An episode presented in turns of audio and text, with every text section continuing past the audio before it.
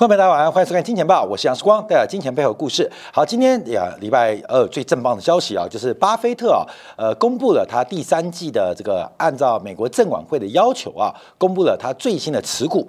那他在第三季啊，大买了台积电啊，大买台积电，这个刺激了全球半导体股的强烈反弹啊。尤其是我们看台积电盘前目前的涨幅啊，已经高达将近百分之十一。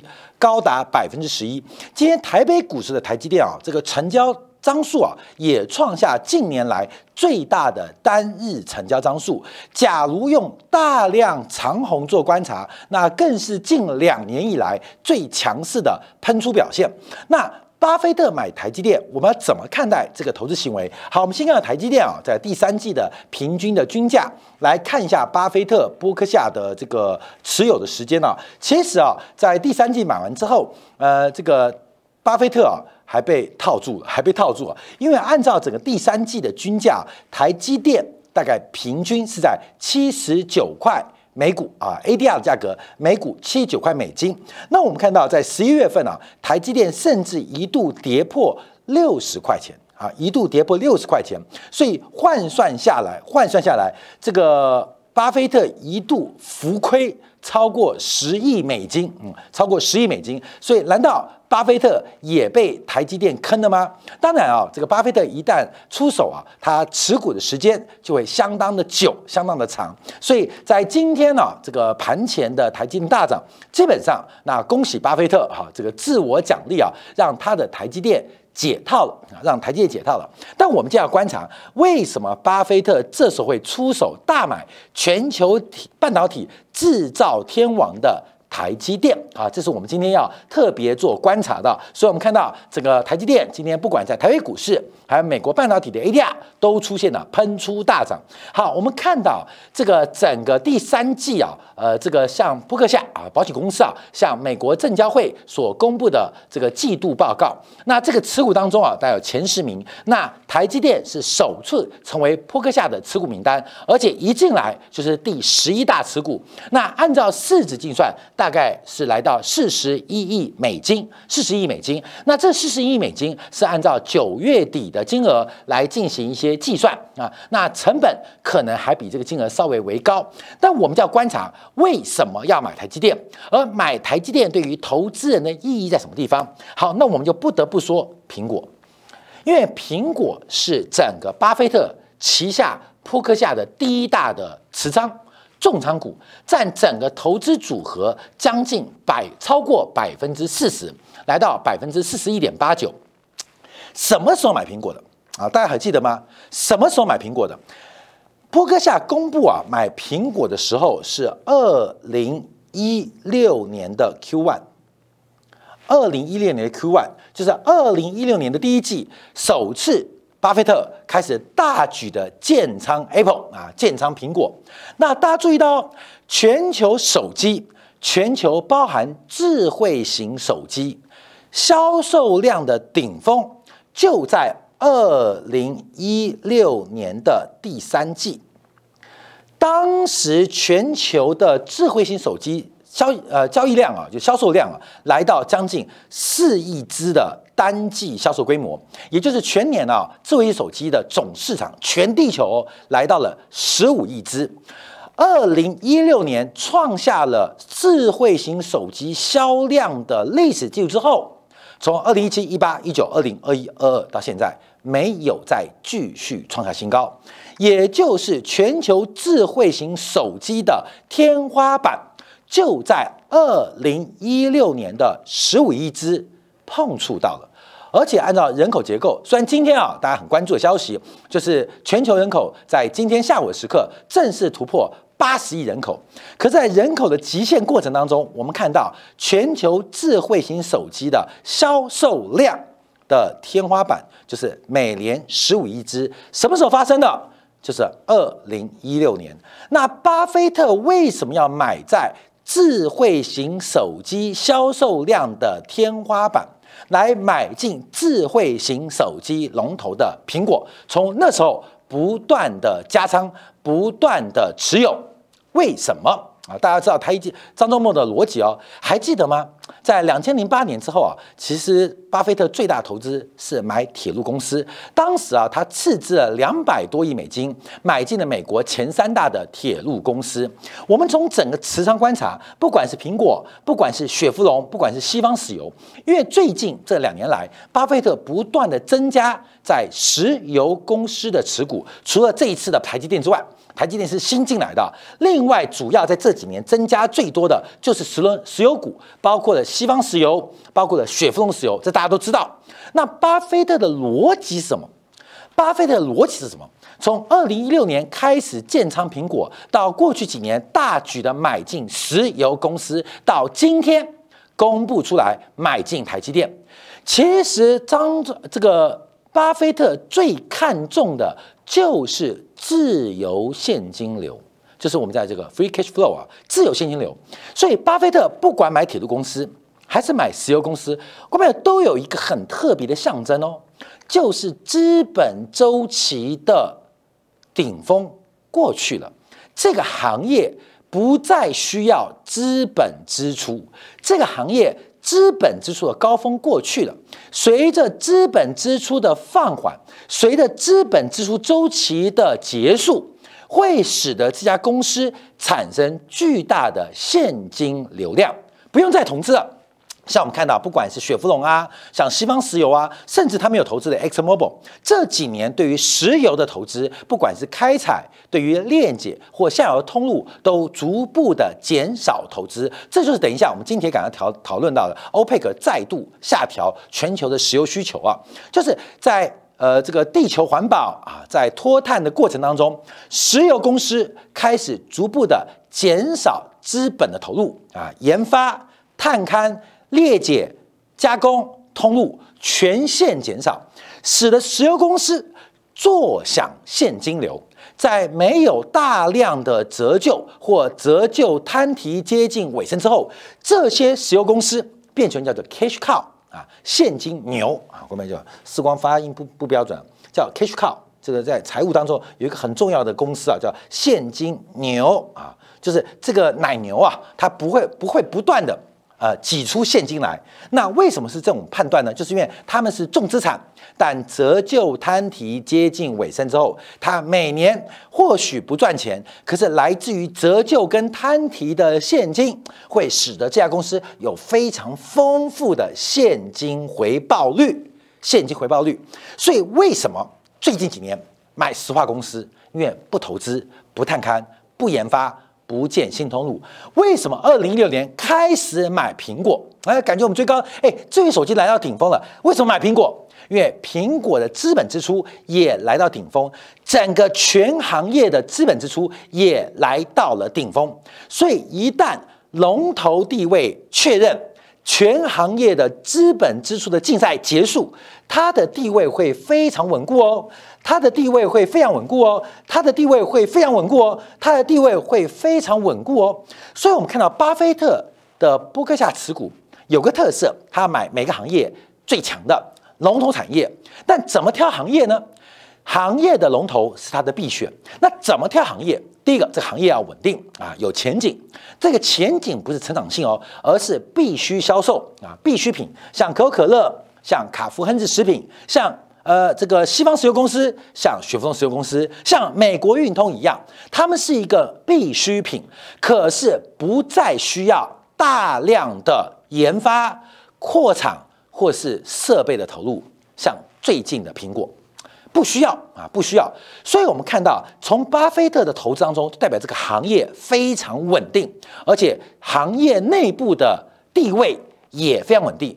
就是巴菲特出手的时间点，所以我们倒过来观察，很多人啊说这个巴菲特买台积电啊是看到台积电未来成长性，no，就是没有成长性，才让台积电成为巴菲特出手的原因。我们也不排除未来巴菲特会继续加码台积电，因为它符合所有条件，就是整个半导体产业的规模，以金额来讲来到了极致。就是六千亿美金，顶多七千亿美金，未来只会有单价变低，数量增多，所以整个行业的规模会非常非常的稳定。而台积电至于半导体，就像苹果至于手机，就像可口可乐至于快消品卡夫恩斯啊，至于快消品，像这个雪佛龙，至于石油产业一样，这个行业非常稳定，不再有波动性，而他们的垄断地位加上现金流量的大幅增加，这就成为扑克下的持有。所以，对我们投资人来讲，代表什么样的一个窗景？代表怎么样的观察？也就是整个半导体产业的黄金时代，我们指的是成长时代，正式宣告终结。啊，这就是我今天要跟大家做分享，所以我们常用不同的面向让大家了解，让大家知道巴菲特的逻辑，让大家知道扑克夏持股到底追求什么。作为一家保险公司。作为一家长期的这个资产负债表运营的公司，它对标的负债是非常长期的。保险业者的负债来自于保险资金，它对标的负债是非常长期的，所以在资产管理当中，它需要非常稳定的现金流入。这就是巴菲特持有波克夏，而波克夏作为美国最大保险公司之一，它的资产负债表的安排。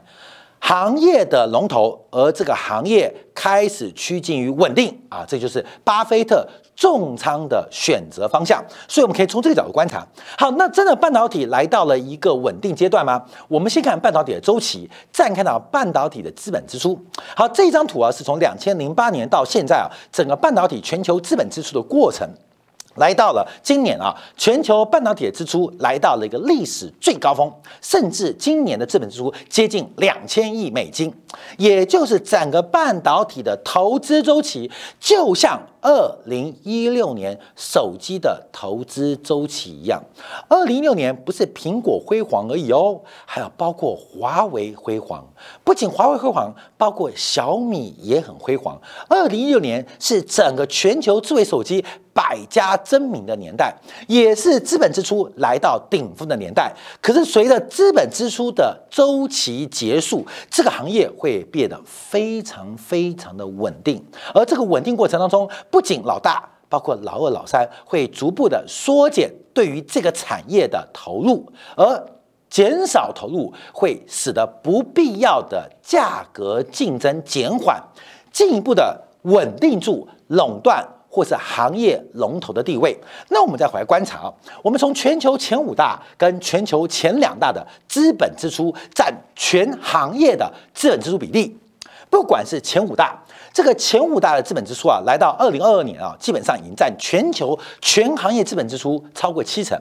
全球前两大，现在就是台积电跟山西，已经占整个全行业资本支出超过了三分之一，也就是这个行业它的地位。不管是龙头地位还是垄断地位，都非常的稳定，已经不太可能改变在行业内的排名的时候，当这行业啊基本上就可以确认龙头的位置。那这不重要哦，重要是这个行业要趋于稳定。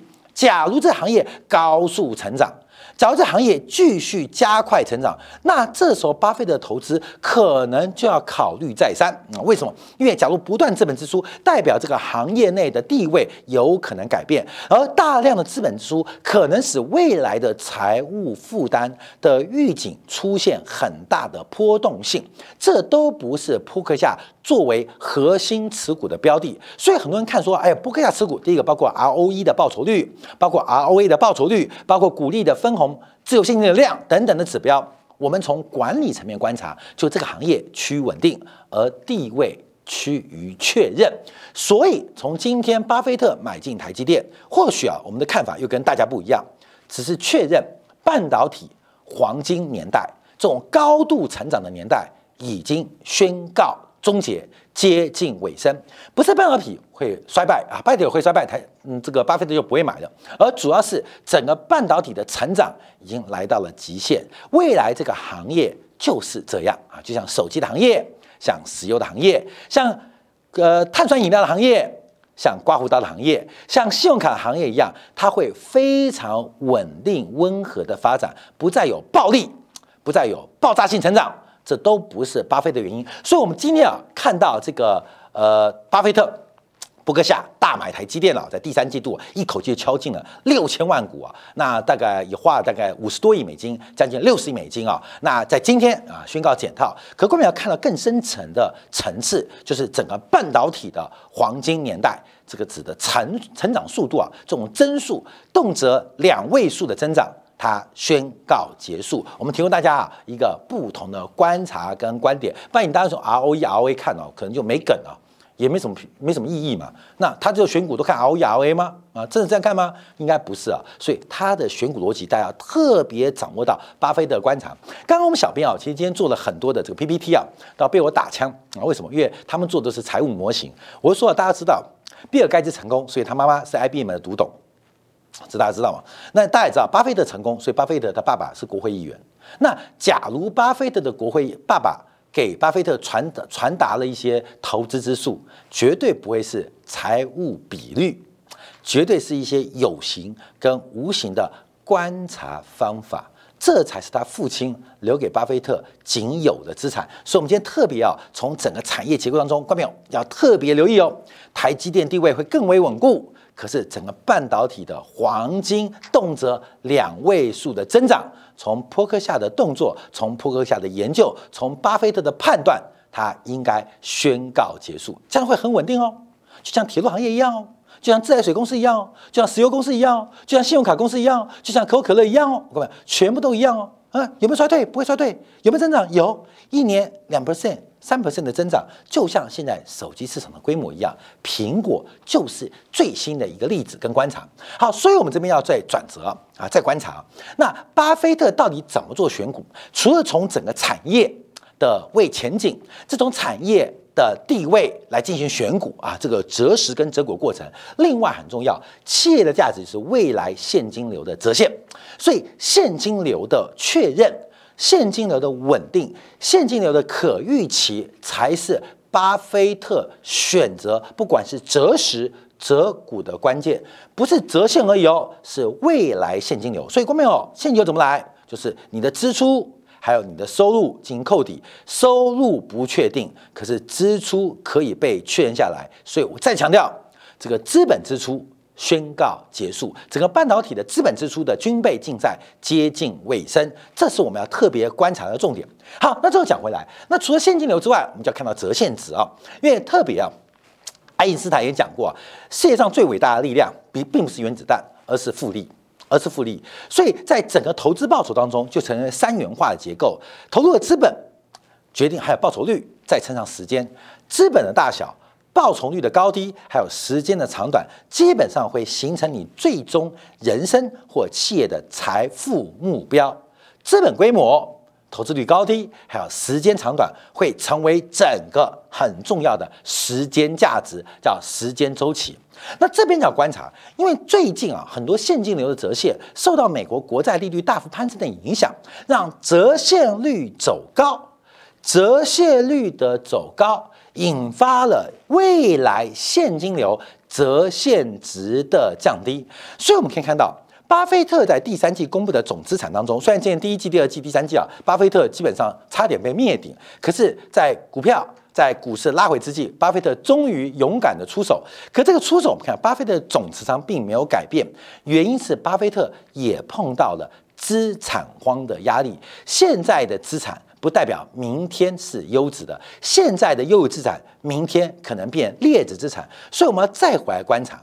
在这几天啊，《伦敦金融时报》有个专栏呢，提到了，就是上礼拜的风暴，就是加密圈啊、币圈啊，这个 FTX 的这个交易所暴雷啊，现已宣布破产了。那这个《伦敦金融时报》这位呃作者啊，他是这个他的社论的呃撰述人啊，也是美国美国分公司的主要主编。提到了，就说为什么哎 FTX 啊这个币圈呢，全球第二大的币圈交易所会在短短一周，从一个非常非常的明星，忽然沦落到破产清算的结果。他提到重点就是利率，就是折现率，而这个折现率的大幅攀高，扼杀了整个加密货币币圈第二大交易所的破产。所以他提到，当利率飙升的时候。很多的意外就会随后爆发，其中从今年上半年啊，利率大幅的走高，引爆了接二连三币圈相关的币圈交易所的暴雷事件，使得整个加密货币的这个叫做庞氏骗局不可维持啊。再特别观察，因为他特别也提到，因为从 FT x 的事件呢，它衍生出去，就是到底要怎么看待这个折现率变化？因为啊，今年上半年到八月份为止啊，市场上的资产价格有没有反映利率大翻高？有啊，包括股市都有反映。整个未来现金流随着折现率变大。现在的折现现值变小，今年的第一季到第三季都在反映这个变化。可是市场上还没有消化的是，未来的利润的折现值也开始缩水。而这个缩水的过程当中，它特别用包括了物价指数，还有名义的 GDP 增速减去产出增长的呃速度来做观察。代表目前的通胀，包括名义的增速，基本上出现虚高的变化，虚高变化。那别问说九月、十月、十一月怎么大涨呢？那么今年下半年啊，怪事特别多。今天啊啊立冬了嘛，上礼拜立冬，今天台北市下午一点钟，台湾的气象局还发布台北三十度，嗯，台北三十度立冬喽啊，立冬台北三十度。美国上礼拜更妙。从来没有一个美国总统能够在消费者物价通货膨胀超过百分之八的背景之下，能赢得选举啊！上礼拜啊，美民主党等于是赢了啊，赢了参议院，呃，不仅扩办，还扩大优势。那众议院也输的不多，所以今年很多的事情正在非常离奇的发生，而这个离奇发生，大家开始作为一个风险偏好的强化。这个风险为什么我们今天要再讲加密货币的币圈来做一个观察？因为这一波的收缩必然是从企业利润的均值回归作为终结。可是企业利润的均值回归才刚刚开始修正，还没达到均值，可市场已经开始领先做出反应，似乎。我们的预期被别人的预期又预期到了，别人的预期又被我们的预期的预期给预期到，所以市场提前反应出现了风险偏好加强的过程。可这个风险偏好过加强的过程是正确的吗？我们要从整个加密货币这一次的观察做掌握，因为我们要知道，过去这十年来，实质利率为负的时代，出现了一个低利的廉价资金不重要乘以垃圾的底层资产。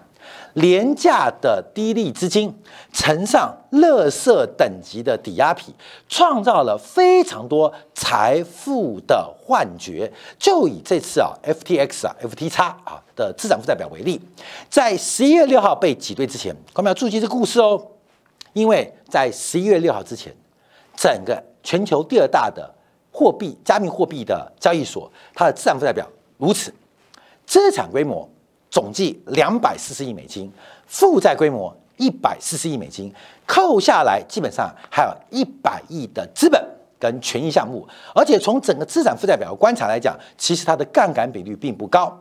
其中资产啊，流动性资产六十亿，那低流动性资产一百五十亿，不流通的资产三十二亿。好，各位，这是十一月六号挤兑之前，也就是立冬之前，FTX。的资产负债表在立冬之后要了命了。我们我们看一下，第一个，这个六十亿美金在瞬间的几天之内被挤兑了五十亿美金，剩下不到十亿美金。而这不到十亿美金本来称之为流动资产的，竟然碰到法规的问题不能处理，所以这十亿美金虽然挂在账上，却不能应付投资人的疯狂挤兑。好，除此之外，我们看到还有包括低流动性的资产，从原来的超过一百五十亿美金，在短短一个礼拜不到时间，瞬间蒸发掉一百亿美金，剩下了五十亿美金左右，剩下五十亿美金左右，而其中很多的低流动性资产还不见得具有流动性，另外仅存的三十二亿美金就是非流动性的资产。然后呢？看没有？然后呢？竟然没有经过市场最新现值的重估，所以整个资产负债表，哎，我们看回来，整个资产负债表看没有？经不起考验了。长期低利化的廉价资金，再配合看似黄金的、看似黄金不是黄金啊，看似黄金的乐色的抵押品，形成一个漂亮的资产负债表。今天只有币圈吗？当然不止，有非常多的产业，他们碰到相同的状况，只是他们被挤兑。有人不被挤兑，但大家都用利率跟折现率来进行资产价格的估算，而面对一旦某行业不某个流动性挤兑的过程当中，整个市场价格泡沫就会崩塌。从这一次我们看到巴菲特大买台积电，观众有看到的是股价大涨，看到的是这种兴奋，哇，巴菲特会重仓台积电，而且一次就成为第十一大持股。可观众没有看到的是，从巴菲特的选股逻辑。它代表未来，代表科技业最核心、最带动领先的半导体，它整个的商业周期，包括长资本周期、长信用周期，已经来到了最后的黄昏。分享给所有今天呃金钱报的观众朋友，感谢大家收看。好，稍后我们今天两部分就要分析一下欧佩克最新的一个报告。第四度下调全球的需求，到底全球原油够不够？包括大摩，包括高盛，都认为明年第一季之后，油价应该会重回三位数。可是最近油价不仅没有涨，还倒跌。可是没涨的、不该涨的黄金却连续出现暴冲，怎么做观察？同时，美元指数在今天下午又再创近月以来新低，怎么做观察解读呢？休息片刻，经典部分为大家做进一步的分析跟掌握。